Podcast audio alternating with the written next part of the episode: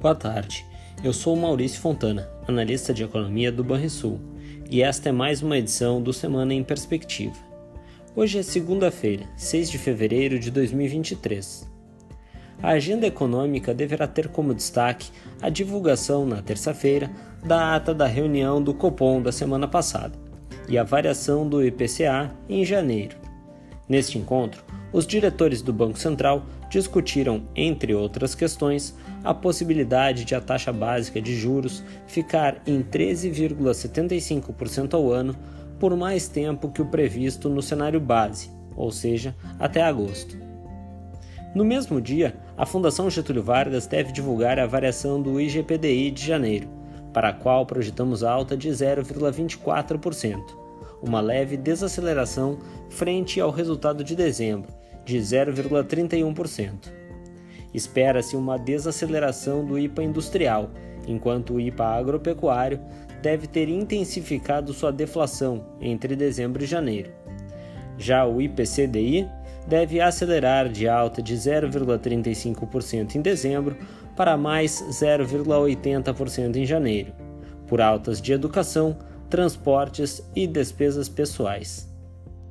No dia 9, o IBGE divulgará dois indicadores relevantes: o IPCA de janeiro, que deve ter subido 0,52% no mês, desacelerando marginalmente ante a alta de 0,62% de dezembro.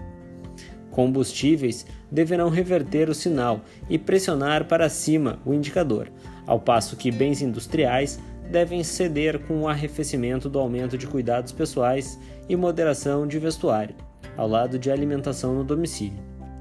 O outro indicador do dia é a variação real das vendas no varejo em dezembro, que no conceito ampliado deve mostrar leve alta, de 0,1% no mês, após a queda de 0,6% em novembro. No dia 10, o IBGE divulgará a pesquisa mensal do setor de serviços, referente a dezembro. Esperamos recuperação modesta na margem, de 0,1%, após a queda de novembro. No exterior, nos Estados Unidos, a agenda de indicadores terá como destaque a participação do presidente do Fed em evento em Washington no dia, no dia 7 de fevereiro, terça-feira. Jerome Powell deve comentar sobre a recente reunião que elevou os juros para entre 4,5% e 4,75% ao ano, e sobre o recente relatório de emprego, que mostrou um mercado de trabalho bem mais aquecido do que se esperava em janeiro. Já na China, teremos a divulgação no dia 9 dos índices de preços ao consumidor e ao produtor, ambos referentes ao mês de janeiro. A expectativa é de leve aceleração dos preços ao consumidor, de uma alta de 1,8% para alta de 2,3% em comparação interanual. Já os preços junto às empresas devem ter continuado em deflação, marcando queda de 0,6% na comparação interanual. Estes são os principais dados que devem movimentar os mercados ao longo da semana. Agora vamos aos destaques do mercado financeiro.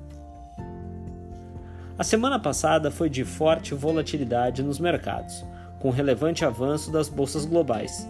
Nos Estados Unidos, o índice SP500 registrou alta de 1,6%, após começar a semana em baixa.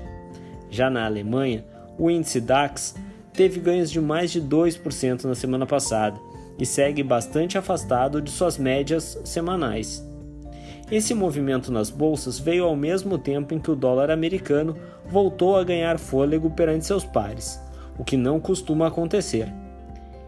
Entre as commodities, o petróleo teve queda de mais de 7% na semana anterior, enquanto o minério de ferro apontou valorização de pouco menos de 1% no período.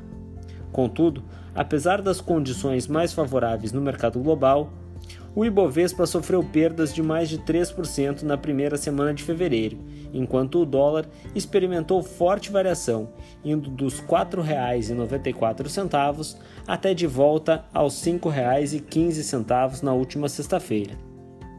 Assim, essa semana guarda riscos importantes para os ativos de risco domésticos, uma vez que a bolsa alemã parece bastante esticada e o bom humor nos Estados Unidos pode ser ameaçado por uma nova rodada de aversão ao risco, depois de quase cinco semanas em alta. Vale a pena ficar de olho no comportamento do dólar por aqui, que vinha se mantendo bastante comportado apesar das incertezas domésticas recentes. É isso, pessoal. Este foi o Semana em Perspectiva, um informe semanal do Banrisul que busca trazer informações de qualidade sobre economia e o mercado financeiro. Uma boa semana a todos!